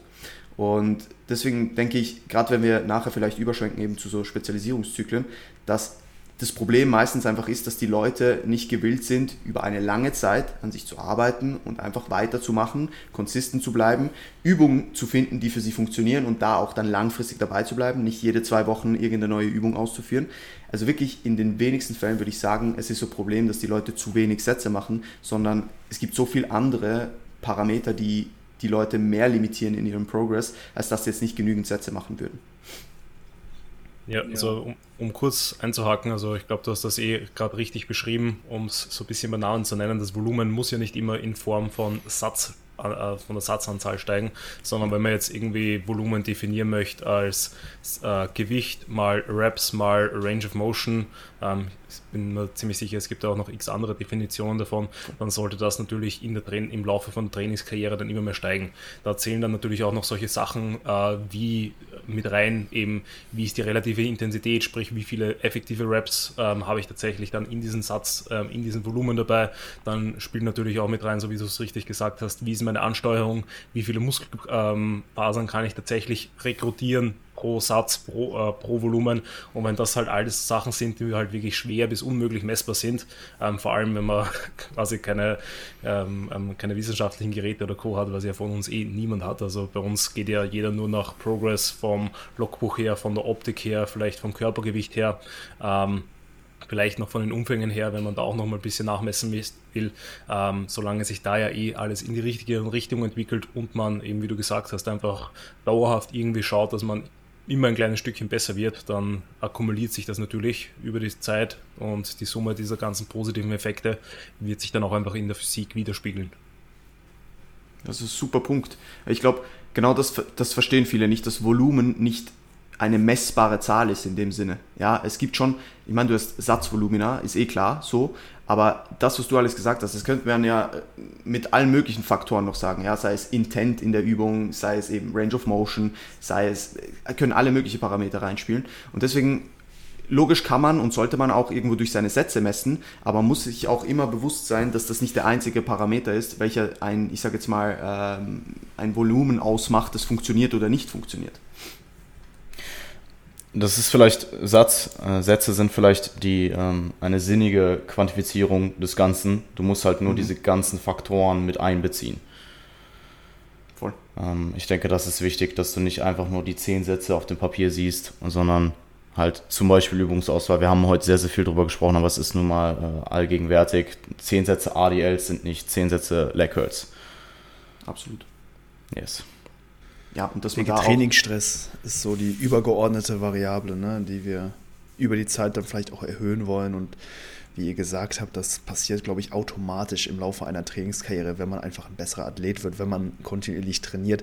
Ihr werdet zwangsläufig besser darin, eure Muskelfasern anzusteuern, die zu stimulieren und dadurch erhöht sich automatisch der Trainingsstress ähm, und dafür bedarf es nicht immer einer Erhöhung des Trainingsvolumens. Absolut, absolut.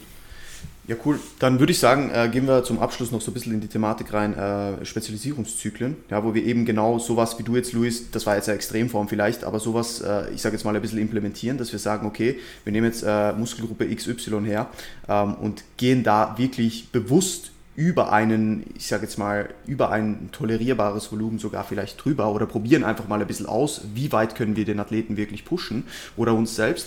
Ähm, wie, wie handhabst du das, Jan, wenn du jetzt äh, weißt, du hast zum Beispiel einen Athleten X, ja, der jetzt zum Beispiel schlechte Arme hat oder einen schlechten Bizeps oder nicht so gut ausgeprägten Bizeps und du willst das jetzt wirklich mal fokussieren, in den Fokus stellen und sagen, okay, da muss jetzt mehr Fleisch drauf. Wie gehst du so einen Spezialisierungszyklus grundsätzlich an?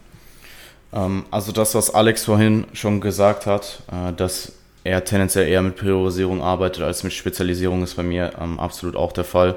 Also in der Regel ähm, geht es immer eher zumindest zuerst um Priorisierungszyklen. Ja. Dann schaut man sich an, wie sich das Ganze im Laufe der Zeit verhält und wenn man dann merkt, okay, ähm, vielleicht springt eine oder ja, vielleicht entwickelt sich eine Muskelgruppe nicht so, wie man sich das gewünscht hat und man will vielleicht noch mehr Fokus dort reinlegen und das ist es auch wert im Gesamtkontext ähm, dann kann man sich Gedanken machen um einen äh, Spezialisierungszyklus. Ich würde in dem Fall einfach ähm, zumindest erstmal, oder ich würde in dem Fall auf jeden Fall sicherstellen, dass ähm, diese drei Variablen, die wir jetzt immer wieder angesprochen haben, Technik, Akkuratesse, also Intent im Satz und ähm, die Intensität auf einem sehr, sehr hohen Level ist, dass wir einfach sicherstellen können, dass die Qualität dort hoch ist. Und dann kann man sich anschauen, okay, wie kann ich jetzt vielleicht den insgesamten Trainingsstress für diese Muskelgruppe erhöhen. Ähm, ja, dann in dem Fall eventuell durch Volumen. Und du musst dir halt im Klaren sein, wenn du jetzt äh, in einer gewissen Muskelgruppe das Volumen relativ stark anhebst und du schon ein gutes Pensum fährst, dass du irgendwo Abstriche machst. Und dann nimmst du dir eben Muskelgruppen her, die du vielleicht in der Zeit ja nicht priorisieren möchtest. Klar, du willst sie immer noch trainieren, du möchtest dort keine Regression ähm, erfahren, aber dort kannst du dann das Volumen ja drastisch runternehmen. Also wir sprechen hier von vier bis acht Sätzen vielleicht pro, pro Woche. Ähm, wenn, du die, wenn du die wirklich ähm, intensiv ausführst, dann sollte das ohne Probleme machbar sein, äh, die Muskulatur dort mit, mit so einem Ausmaß zu halten. Und dann hebst du eben das Volumina für diese spezialisierte Muskelgruppe an. Wie das passiert, ähm, ist auch wieder abhängig davon, von welchen Nummern wir auch sprechen. Also wie Alex vorhin gesagt hatte, bei ähm, Sessions, wo die Nummern vielleicht noch nicht so hoch sind, kann man vielleicht auch erstmal das Session-Volumen für diese Muskelgruppe anheben. Wenn du aber bereits relativ hohes Session-Volumen hast, dann kann man darüber nachdenken, ob man eventuell dort die Frequenz anhebt und diese äh, Mehrsätze eben auf eine höhere Frequenz aufteilt, um dann dort eben Qualität in der Session hochzuhalten. Also ich glaube, das Beispiel, was ähm, ich glaube, Sandro, Sandro war das mit den drei Laterals an einem, an einem Leg Day. Sowas klappt halt sehr gut für kleinere Muskelgruppen, wo man dann auch höhere absolute Zahlen fährt. Ich glaube, wir sind uns einig, dass du das jetzt nicht einfach so mit, mit Hamstrings machen würdest oder so. Voll. Und ähm, ja, auch da ähm, nicht direkt mit dem Hammer komplett drauf. Ähm, auch da ähm, eine, eine angemessene Anzahl an Sätzen hochgehen und dann schauen, wie der Athlet, die Athletin darauf anspricht und dann gegebenenfalls weiter steigern oder eben dort drauf beharren. Ja, zu 100 Prozent. Und ich denke, das mit der Priorisierung finde ich ein super Punkt, ja, weil äh, viele Leute könnten vielleicht, indem sie nicht mal das Volumen jetzt grundsätzlich erhöhen, sondern schon nur einfach die Übungssequenzierung ein bisschen verändern, schon was mhm. mehr priorisieren. Also wenn sie jetzt hingehen, Absolut. du hast beispielsweise Session, du willst jetzt deine Hamstrings ein bisschen mehr äh, fokussieren, machst aber den RDL als dritte Übung und den Leg Curl als vierte Übung, dann nimm das Ganze einfach her und mach das vielleicht mal vor den Quad-Übungen, ja, ähm, und priorisiere das Ganze ein bisschen mehr, wenn du, wenn du noch fresher in der Session bist, beispielsweise. Ja, das ist jetzt ein plakatives Beispiel so. Ich, ich glaube, dass Priorisierung und Spezialisierung so ein laufender Übergang sind, äh, ist. Mhm. Und wo du dich halt befindest, musst du dann halt eben individuell äh, entscheiden. Also ich glaube wirklich reine Spezialisierungszyklen, sodass du jetzt wirklich sagst, ich will jetzt alles an Kapazitäten meinetwegen in, die, in den Rücken reinstecken, machst du mit den wenigsten Athleten. Und die wenigsten Athleten brauchen das auch. Also ja. du sprichst wirklich von Leuten, die so weit fortgeschritten sind, die so langsam überhaupt Fortschritte machen können, dass da wirklich alles an Kapazität ähm, für Regeneration und Adaption zählt und du dementsprechend dann auch alles da rein investierst. Voll. Ähm, da, um kurz anzuhaken, also ich persönlich habe einen Use Case, wo das auch, der, also wo ich auch gerne Priorisierungszyklen fall oder fahre, ist, wenn eben eine Person wirklich extrem stark ausgeprägt in einer Muskelgruppe ist, also dass halt eine unglaubliche Stärke ist. Also bei vielen Leuten ist das halt, weil nicht die Quads, dass da eine wirkliche Disbalance von Oberkörper und Unterkörper dasteht und du siehst einfach, dass der entweder kinetisch einfach mega Quads hat oder ähm, dort dann dementsprechend einfach in, in, der Vergangenheit halt viel Zeit und Energie rein investiert hat. Ähm, da gibt es aus meiner Sicht, das eben zu depriorisieren sozusagen, mhm. dort dann quasi, so wie es der Jan gesagt hat, das aufs absolute Minimum herunterzuschrauben, also wirklich wirklich Einzelfrequenz ähm, und da vielleicht auch mit dem Voluminas dementsprechend ähm, auf, einen, auf ein Level fahren, dass ich womöglich vielleicht sogar nur auf Erhalt daher Gurk. Ähm, aber das reicht bei vielen Personen dann tatsächlich aus, dass die immer noch langsam Progress bei dieser einen Muskelgruppe haben. Einfach weil mhm. das bei denen halt dann oft der Fall ist, dass das halt die Muskelgruppe ist, die denen am meisten Spaß macht, äh, die die gerne trainieren, die die hart trainieren, die die intensiv trainieren, wo die eben jeden Satz einfach ähm, komplett umhauen. Und dort ähm, kann man dann eben quasi durch diese Depriorisierung natürlich andere Sachen dann, also mehr Ressourcen für andere Sachen freischalten, eben dass ich dann mehr Volumen dort vertragen kann kann, mehr Übungen für andere Muskelgruppen machen kann, plus halt ähm, eigentlich trotzdem ähm, insgesamt einen, einen, guten Progress oder einen besseren Progress fahre, weil ich einfach jetzt gar nicht andere Sachen anheben muss, sondern einfach nur ähm, andere Sachen eigentlich runterschrauben muss, damit ich so meinen Gesamtstress einfach ein bisschen besser manage. Also das ist natürlich dann auch je nach Umständen ähm, auch eine Möglichkeit, um einfach mehr Ressourcen für andere, ähm, andere Muskelgruppen freizuschalten. Ähm, eben ist natürlich auch so eine Art Priorisierung, aber ähm, beziehungsweise ähm, ähm, also ist eine Priorisierung, aber natürlich auch für die Spezialisierung dann, dass ich da sage, gut, wenn eine Muskelgruppe bei mir, also um mich als Beispiel zu nennen, bei mir ist der Unterkörper deut deutlich überwiegend im Vergleich jetzt zu den Extremitäten zum Oberkörper. Da werde ich jetzt auch dort mit eigentlich einem sehr, sehr minimal Approach fahren, um einfach da den Oberkörper wirklich dann so hinzubekommen, ähm, damit da alles dann wirklich ausgeglichen ist. Das Disco-Pumpen. Bisschen Disco-Pumpen. Perfekt. Ja, aber funktioniert. Absolut. Nee, äh, ähm, ich denke, die Übungsreihenfolge ist ähm, erstmal so der erste Punkt, worüber man einer Muskelgruppe natürlich mehr Priorität zusprechen kann. Und der nächste Punkt wäre dann das, was Alex eben auch gesagt hat, dass man vielleicht erstmal bei einer Muskelgruppe, die sehr stark ausgeprägt ist oder die sehr gut wächst, erstmal ein bisschen was wegnimmt. Ich mache es dann auch oftmals gar nicht direkt so, dass ich dann direkt im Umkehrschluss bei einer anderen Muskelgruppe wieder was erhöhe, sondern äh, warte dann erstmal ab. Oftmals sehe ich auch, dass ähm, wenn man jetzt zum Beispiel eine Push-Einheit macht, wo man mit Quads anfängt und danach äh, dann erst die Brust trainiert, dass ähm, diese Reduktion bei, beim Quad-Training manchmal schon ausreichend ist, um besseren Fortschritt im, im Brusttraining hervorzurufen. Und wenn dann noch die Regeneration passt, die, die Brust zum Beispiel gut regeneriert, dann kann man auch im Laufe der Woche da vielleicht dann wieder ein bisschen was hinzufügen, weil man ja schon bei äh, dem Unterkörpertraining davor schon ein bisschen was weggenommen hat. Aber oftmals ne, sieht man auch schon, dass einfach so eine Reduktion des Gesamtstress schon wiederum dazu führen kann, dass andere Muskelgruppen einfach wieder besser äh, ja, auf den Trainingsstress reagieren und auch entsprechend wachsen. Ja, voll.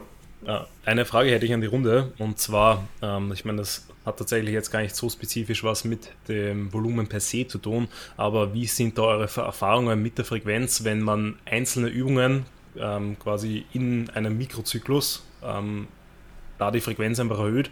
Beispielsweise, dass ich wirklich eins zu eins dieselbe Übung ähm, zwei, dreimal die Woche absolviere und da ähm, eventuell einfach natürlich entweder mit der Rep-Range variiere oder auch da komplett stabil bleibt. Ähm, das würde mich nochmal interessieren, was das so, ob ihr das schon mal getestet habt und was da eure Erfahrungswerte so sind. Ähm, arbeite ich vermutlich tendenziell eher weniger mit. Ähm, kann man aber absolut machen. Also wenn du eine, einen vernünftigen Grund dafür hast, dass du genau diese, diese äh, Übung mehrfach die Woche machen möchtest und vielleicht nicht eine alternative Übung, die sich vielleicht gut ergänzt, dann ähm, kann man das durchaus machen. Ist aber jetzt, glaube ich, tendenziell etwas, womit ich eher praxisrelevant weniger arbeite. Also ich wähle dann in der Regel eine Übung, die sich ergänzt. Oder zumindest eine leichte Variation in irgendeiner Form beinhaltet. Zum Beispiel, wie du gesagt hast, Rep Ranges. Also es kann durchaus vorkommen, dass man die gleiche Übung zweimal programmt, aber dann in der Regel zumindest andere Rep Ranges. Ja, bin ich, bin ich auch bei Jan. Bei mir ist, äh, wo man, woran man das natürlich auch festmachen muss oder oft mal, äh, oder oft mal muss, ist ähm, einerseits, was hat die Person zur Verfügung? Ja, mhm, also es gibt voll. wirklich Gyms, die haben eine, ich sag jetzt mal, keine Ahnung, die haben nur Kurzhantel und einen Kabelzug, ja, und du machst schon am mhm. Kabelzugseite eben und nochmal mit der Kurzhantel. Da musst du irgendwie schauen, okay, wie machen wir das? Natürlich hast du dann die Variante, du machst einmal Chest Supported, machst einmal sitzend, machst einmal stehen, whatever. Ähm, das ist das eine. Und was ich bei ein, zwei, drei Kunden schon hatte, ist, dass die zum Beispiel sich sehr schwer tun, gewisse Übungen zu spüren, ähm, gerade wenn es jetzt um Isolationsübungen geht. Und dann haben sie so eine bis zwei Übungen, zum Beispiel beim Bizeps, wo sie sagen, boah, die sind geil. Ja? Und wenn wir da natürlich das Volumen erhöhen wollen oder das, die Frequenz erhöhen wollen, dann gehe ich wieder auf die Übung, weil ich genau weiß, wenn wir jetzt da noch eine andere Übung machen, dann connectet er eh nicht gut mit der, er hat keinen Spaß an der, geht entsprechend auch nicht so hart rein und dann ist das auch wieder eine Limitation so. Also da würde ich schon damit arbeiten, auch gleichwertige Übungen äh, zu machen. Was ich tatsächlich jetzt noch nicht ausprobiert habe, wo ich letztens mit Valentin drüber geredet habe, was ich aber gern wieder mal ausprobieren möchte, ist, dass es zum Beispiel nur drei Einheiten gibt, Push-Pull-Legs, ja, und man die dann in zwei verschiedenen Rep-Ranges programmt das will ich wieder mal ausprobieren, wie da der Progress und auch das Feedback von dem Kunden ist, dass du sagst, hey, du hast eigentlich eins zu eins zweimal dieselbe Push-Einheit, einfach mit alternierenden Rep-Ranges. Mhm. Das fände ich ultra spannend. Genauso mache ich es gerade, nur ohne mhm. die Rep-Ranges. Also ich habe in meiner Rotation, in meinem Mikrozyklus ähm, sechs Einheiten und die Push, Pull und Leg-Einheiten sind genau gleich an, okay. an beiden Tagen. Mhm. Also ich trainiere jedes, jede Übung äh, zweimal die Woche und es ist super. Ähm, ich werde kontinuierlich besser in den Übungen. Ich mhm. schalte, wie eben schon gesagt, immer so kleine, äh, kleine Gadgets irgendwo frei, wo die man vorher noch nicht so hatte. Ähm, Gerade so bei technisch relativ anspruchsvollen Übungen wie jetzt so ein Chest-Supported Cable Pulldown, eine Weird Elbow, ein Butterfly Reverse oder so Sachen.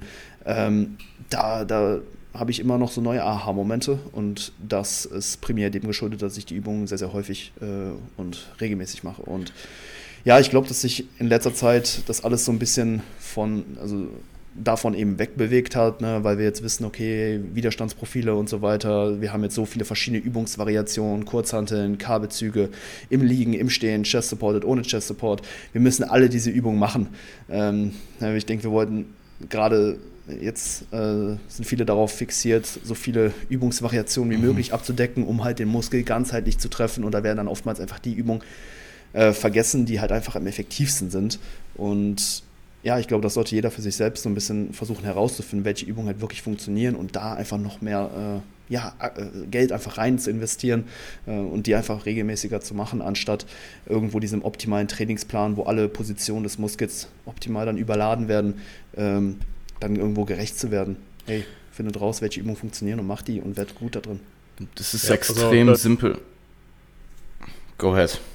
Ähm, ich, ich, also ich wollte nur sagen, dass ich sehr froh bin, dass ich jetzt die Frage in die Runde gestellt habe, weil genau das ist eigentlich gerade meine Beobachtung, dass eben jetzt in den letzten Jahren alles mehr so in die Richtung gedriftet ist, eben man muss den äh, Muskel eben gesamtheitlich trainieren, man muss die, gekürzte, äh, die verkürzte Position überladen, die gedehnte Position überladen, 100%. man muss alle Muskelfunktionen abdecken, eben dass man ähm, wirklich alle Bewegungsabläufe irgendwie hat und wirklich jede Muskelphase auch erwischt, ähm, aber eben dann so ein bisschen vergisst sich ähm, ja, wirklich darauf zu fokussieren, was ist jetzt eigentlich wirklich äh, effektiv und was funktioniert und was ähm, bringt mir vielleicht äh, the most bang for my buck, also eben was bringt mir den meisten äh, Mehrwert.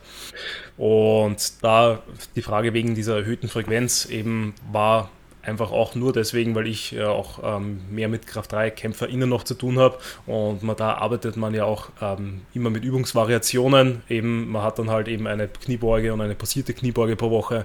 Beim Bankdrücken auch vielleicht mit drei in sehr, sehr ähnlichen Variationen oder teilweise halt eben einfach mal Comp Bench auf eben 5er und einmal auf 8er Wiederholungen. Und ähm, meine Erfahrungen sind da eben auch, also ähnlich wie beim Louis, ähm, dass halt einfach die Bewegungskompetenz einfach ähm, explodiert. Also wenn man einfach alles zweimal die Woche macht, vielleicht sogar mit dem gleichen Gewicht. Also ich habe es ja dabei während meiner ganzen Prep mit dem EC-Bar Cable Curse gehabt. Das hat es ja, ich glaube, fünfmal die Woche oder sowas, also eigentlich so gut wie in jeder Einheit ähm, und hatte auch immer gleiche Rep-Range, ähm, immer so Daumen-Repeat das gleiche Gewicht, aber die Übung ähm, war halt so wellenweise, ist manchmal extrem geil geworden, dann wieder abschnittsweise eher schlechter, ähm, war natürlich dann auch vielleicht so Gesamtfatigue und Co. in der Prep nicht mehr ganz so ausschlaggebend. Ähm, aber ich glaube auch, dass man da so kurzfristig ähm, die, die Qualität von einzelnen Übungen nochmal enorm erhöhen kann und eben gerade so vielleicht für eben Priorisierungen oder Spezialisierungssachen, wenn man weiß, hey, diese Übung funktioniert einfach, dann nehme ich mir die rein hau vielleicht, also ist jetzt rein hypothetisch, habe ich noch nicht gemacht, aber würde ich gerne mal ausprobieren. Ähm, programme ich die, ähm, schaue, dass ich innerhalb von zwei, drei Monaten das Maximum dort raushole, dass ich dort wirklich zweimal die Woche das trainiere und dann werde ich sie wahrscheinlich früher oder später eh rausrotieren müssen, weil man muss halt sagen, wenn man natürlich sehr, sehr schnell, sehr stark wird bei einer Übung, ähm, kann es halt einfach sein, dass natürlich die passiven Strukturen sich nicht ganz so schnell mitadaptieren, äh, plus ähm, die Gefahr auch ist, wenn ich da immer stärker werde, ähm, dass ich dann regenerativ irgendwann auch nicht mehr ganz so nachkomme, weil ich ja doch dann immer eins zu eins dieselben Strukturen und eins zu eins dieselben Bewegungen absolviere und da mir dann vielleicht irgendwie überlegen muss, wie ich das sonst irgendwie ähm, handhaben kann. Das ist ein sehr, sehr äh, simpler Ansatz, aber wenn man diesen Ansatz brutal und ehrlich umsetzt, ist das absolut effektiv und legitim. Ähm, also ich denke, dass das, was du angesprochen hast, dass Leute probieren, wirklich alles an Widerstandsprofilen innerhalb von im schlimmsten Fall sogar einer Session abzudecken, dass das halt das Ganze extrem verkompliziert und du dann am Ende auch so viel Sachen machst, dass du dich nicht auf die Sachen, die wirklich gut funktionieren, konzentrieren kannst, weil du eben so viel machst. Ähm, dementsprechend, ich finde es einen interessanten Ansatz ähm, und eventuell wird da gegebenenfalls auch nochmal mehr äh, hin experimentiert.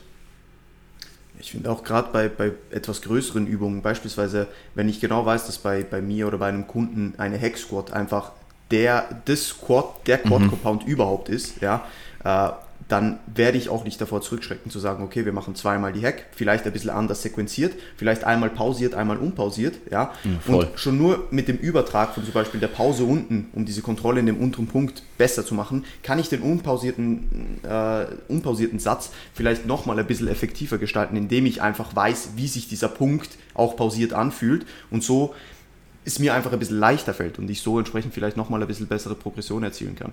Äh, also von dem her, ich finde diesen Ansatz auch sehr, sehr spannend. Ja, sorry. Ist wahrscheinlich relevanter für, ähm, für Compounds als für Isolationsübungen. Ja. Ähm, also ob der jetzt ein, eine, eine Curl-Variante machst oder zwei, solange du die halt beide hart ausführst, machst du wahrscheinlich keinen Unterschied. Ja. Ähm, aber wie du gesagt hast, eine Hack zum Beispiel vielleicht ähm, minimal variiert, macht absolut Sinn. Ähm, wenn du jetzt zum Beispiel eine, bei einer Hack deine, deine Quads deutlich besser stimulieren, äh, stimulieren kannst als jetzt zum Beispiel in der Beinpresse. 100 Prozent. 100 Prozent. Und eben, was ihr auch gesagt habt, gerade diese, diese, ich meine, ich bin auch ein kleiner Nerd, wenn es so um Widerstandsprofile geht etc. Und ich finde das ultra interessant, ja. Aber viele verwechseln so ein bisschen die, die, Theorie mit der Praxis. Ja? Und man muss 100%. einfach dazu sagen, die gedehnte Position in vielen Muskelgruppen hat schon immer funktioniert, wird immer funktionieren. Ja? Die wird einfach anfällig sein für, für, für, für Hypertrophie. Und ob du jetzt davor, also ob du jetzt eine konvergierende Press machst oder nur eine Press, die halt äh, nicht konvergiert, wenn du entsprechend progressiv und nah am Muskelversagen trainierst, wirst du wachsen. So. Und viele Leute verkomplizieren das jetzt einfach in letzter Zeit so stark und das resultiert dann im schlimmsten Fall wirklich darin, dass man alles überanalysiert und konstant was ändert und dann genau da landet, wo man nicht landen will und zwar bei mhm. fehlendem Progress. Mhm, mh.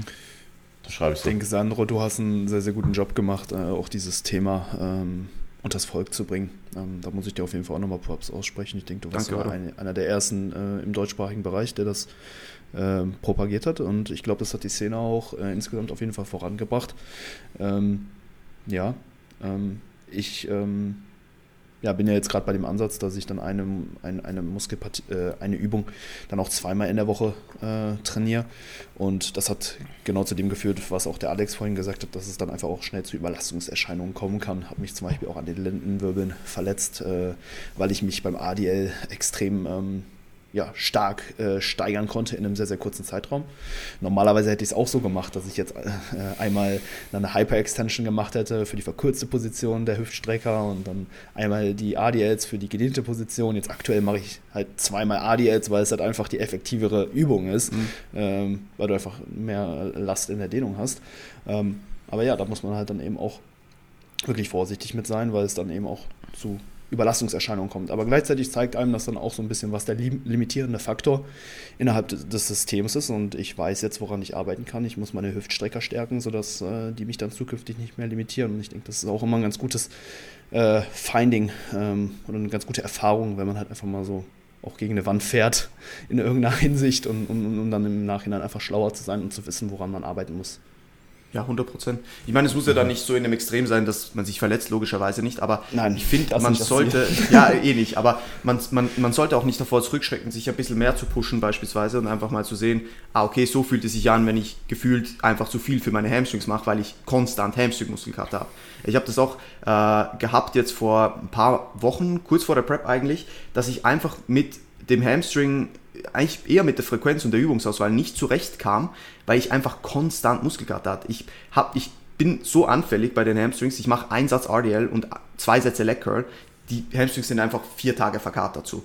Und da musste ich einfach auch feststellen, okay, da muss ich da vielleicht was ändern. Das heißt nicht, dass man bei der ersten Überlastungserscheinung direkt sagen muss, uff, schwierig, ja, sondern das einfach ein bisschen beobachten sollte und wenn man nach zwei, drei Wochen merkt, äh, du, das adaptiert nicht so, wie ich will, ja, das ist nicht wirklich effizient, was ich hier mache, dann kann man immer noch anpassen. Ja, ich denke auch da ganz wichtig als Takeaway vielleicht noch so diese Beobachtungszeiträume nicht nur auf eine Woche festlegen, sondern ein bisschen langfristiger dabei bleiben und zu schauen, wie entwickelt sich das Ganze. Gerade wenn ihr etwas Neues implementiert, ja, wenn ihr jetzt das Volumen erhöht, was jetzt das Thema des Podcasts war so, ähm, dann könnt ihr nicht nach einer Woche schon wahrscheinlich äh, Schlussfolgerung ziehen, sondern das dauert ein bisschen. Hast du, ähm, wenn du, wenn du sagst, dass du konstant Muskelkater hast von den, von den, von dem Einsatz ADL und den zwei Sätzen Leg ist es bei dir eine Variable, die, oder ist es bei dir ein Phänomen, die dann, das dann über mehrere Wochen anhält? Also ist das jede Session wieder der Fall? Oder ist es das ja. so, dass du vielleicht in den ersten paar Wochen dort halt diesen Startmuskelkater verspürst und dann in späterem Verlauf des Mesos nicht mehr? Es war tatsächlich dann über den gesamten Zyklus. Also ich habe das über, was war das, acht Wochen Meso oder so äh, beobachtet und es war halt immer so. Das hat sich nicht geändert. Und was ist die Frequenz? Äh, das war eineinhalber Frequenz tatsächlich. Okay. Also eigentlich nicht sehr frequent. Mhm. Voll. Aber scheinbar brauchen meine Helms einfach länger. Und ich muss dazu sagen, ich habe es jetzt so gelöst. Äh, jetzt habe ich zwar tatsächlich Zweierfrequenz für die Hams, aber ich habe an einem Tag einfach nur einen stehenden Lecker, ja, der nicht viel Muskelschäden hervorruft. das that's it so in der Leg Session und in der anderen Session habe ich halt Seated Leg Curl plus RDL, wo ich dann halt vier Tage Muskelkater habe, aber halt in die nächste Session dann wieder recovered bin, weil die weiter weg liegt. Ja, ich habe eine Beinsession montags, eine freitags und das reicht mir dann von der Recovery her. Und davor war es einfach zu nah aneinander, weil ich halt einen Push-Pull-Leg-Split über 10 Tage hatte und jetzt habe ich halt äh, 5 in 7, ähm, wo ich die Lower Session einen Tag sozusagen versetzt habe, wie es vorher war. Und dementsprechend hat das irgendwie besser funktioniert. Das ist Wahnsinn, Sandro. Äh, bei mir ist das genau das Gegenteil. Ich mache einmal, zu, also nach dem Deload ADLs, dann habe ich einmal Muskelkater und danach den ganzen Zyklus so witzig. mehr. Das ist so witzig. ja. Hättest du gerne ähm, weniger Muskelkater und würdest dafür mehr machen oder bist du zufrieden, dass du schon mit so wenig so viel Muskelkater bekommst? Irgendwo durch bin ich schon happy, ja, muss man dazu sagen. Und ich würde jetzt auch sagen, Hamstring ist nicht gerade meine Schwäche. Äh, dementsprechend finde ich es jetzt auch nicht schlimm, dass ich die nicht irgendwie frequenter trainieren kann. Ähm, aber es ist schon irgendwie auch sehr spannend, weil ich mir wirklich denke, Alter, ich mache zwei bis drei Sätze und habe so einen Muskel. Ich mache, ich meine, ich mache einen Satz RDLs und bin dann einfach drei bis vier Tage verkartet davon. Das ist halt schon eigentlich arg. Aber Denkst zeigt mir auch irgendwo durch, dass es wahrscheinlich effizient ist. Denkst du, du könntest mehr adaptieren, wenn du deine Frequenz dort erhöhst und deine Hamstrings vielleicht nicht alle fünf Tage, hast du, nee, alle, alle sechs Tage trainierst? Weil, du? wenn du deine, du hast ja jetzt gesagt, du hast Push-Pull-Legs-Rotation in fünf Tagen. Ich gehe davon aus, dass du die Rest-Days um die, um die Lower-Session hattest. Ja, voll, voll. Ähm, also du trainierst deine Hamstrings und dann trainierst du sie am sechsten Tag wieder. Hatte ich davor, na am fünften? Ja, am fünften. genau. Ja, voll. Ähm, es ist ja eine relativ lange Zeit. Also ich würde jetzt, ich würde einfach mal behaupten, dass du vielleicht zum Schluss vielleicht sogar wieder etwas dekonditionierst und du dann deine Hamstrings erneut trainierst und vielleicht, wenn du das gleiche Volumen mal auf drei Sessions aufgeteilt hast, jetzt nur hypothetisch, das ist nur eine mhm. hypothetische Frage, ob das jetzt in der Praxis sinnig ist, wieder eine andere Frage, dass du dann vielleicht weniger DOMs hast und vielleicht dann sogar im Laufe der Zeit auch vielleicht dort das Trainingsvolumen minimal noch anheben könntest. Voll. Voll. Das könnte ja. tatsächlich sein. Und das ist auch, das ist jetzt gerade so was, mit dem will ich mich dann in der nächsten Offseason beispielsweise auch ein bisschen rumexperimentieren. Ja, jetzt in der. Prep will ich nichts mehr ändern, jetzt funktioniert es eh. Ähm, aber das ist gerade was, das ist was, was ultra spannend ist, wie man das vielleicht optimieren können, könnte, indem man die Volumina irgendwie ein bisschen erhöhen kann, aber trotzdem, wie du sagst, vielleicht äh, einfach, wenn man, wenn man ein bisschen an der Frequenz und vielleicht auch an der Übungsauswahl noch ein bisschen äh, arbeitet, wie es sich dann fällt. Was mich auch interessiert ist, wie es dann am Ende der Prep ist, wenn die Recovery Capabilities eh wieder abnehmen, was dann passiert, ja, ob ich dann gefühlt sieben, sieben Tage Muskelkater habe in den Hamstrings, keine Ahnung, bin sehr gespannt. Ja gut, äh, wir sind jetzt äh, rund 1 Stunde 10, 15 Minuten in. Äh, ich würde sagen, wir schließen das hier ab. Gibt es von euch noch irgendwas, äh, was ihr einwerfen wolltet? Irgendwelche Themen, die ihr noch kurz äh, anschneiden wolltet? Oder seid ihr soweit äh, happy? War bis jetzt wirklich ein sehr aufschlussreicher und guter Talk. Ja, für die restlichen Fragen musst du, dann uns, musst du uns dann zum zweiten Teil einladen. Ja, voll. Also könnte man sehr gerne machen. Geil. Ja, cool. Dann vielen Dank, dass ihr da wart. Äh, vielen Dank den Zuhörerinnen fürs Zuhören. Ähm, wenn ihr Fragen habt, äh, wenn ihr mehr erfahren wollt von Luis, Jan oder Alex, ich habe sie eh in den Show Notes verlinkt. Ähm, und ich denke, ich spreche für uns alle, wenn ihr äh, euch bei Fragen melden wollt oder Fragen habt, dann schreibt uns allen gerne. Und ja, schaltet Absolut. auch gerne das nächste Mal wieder ein. Männer, vielen Dank für eure Zeit und habt alle noch einen schönen Tag. Danke ja, dir. Euch auch. Ebenfalls. Ciao, ciao.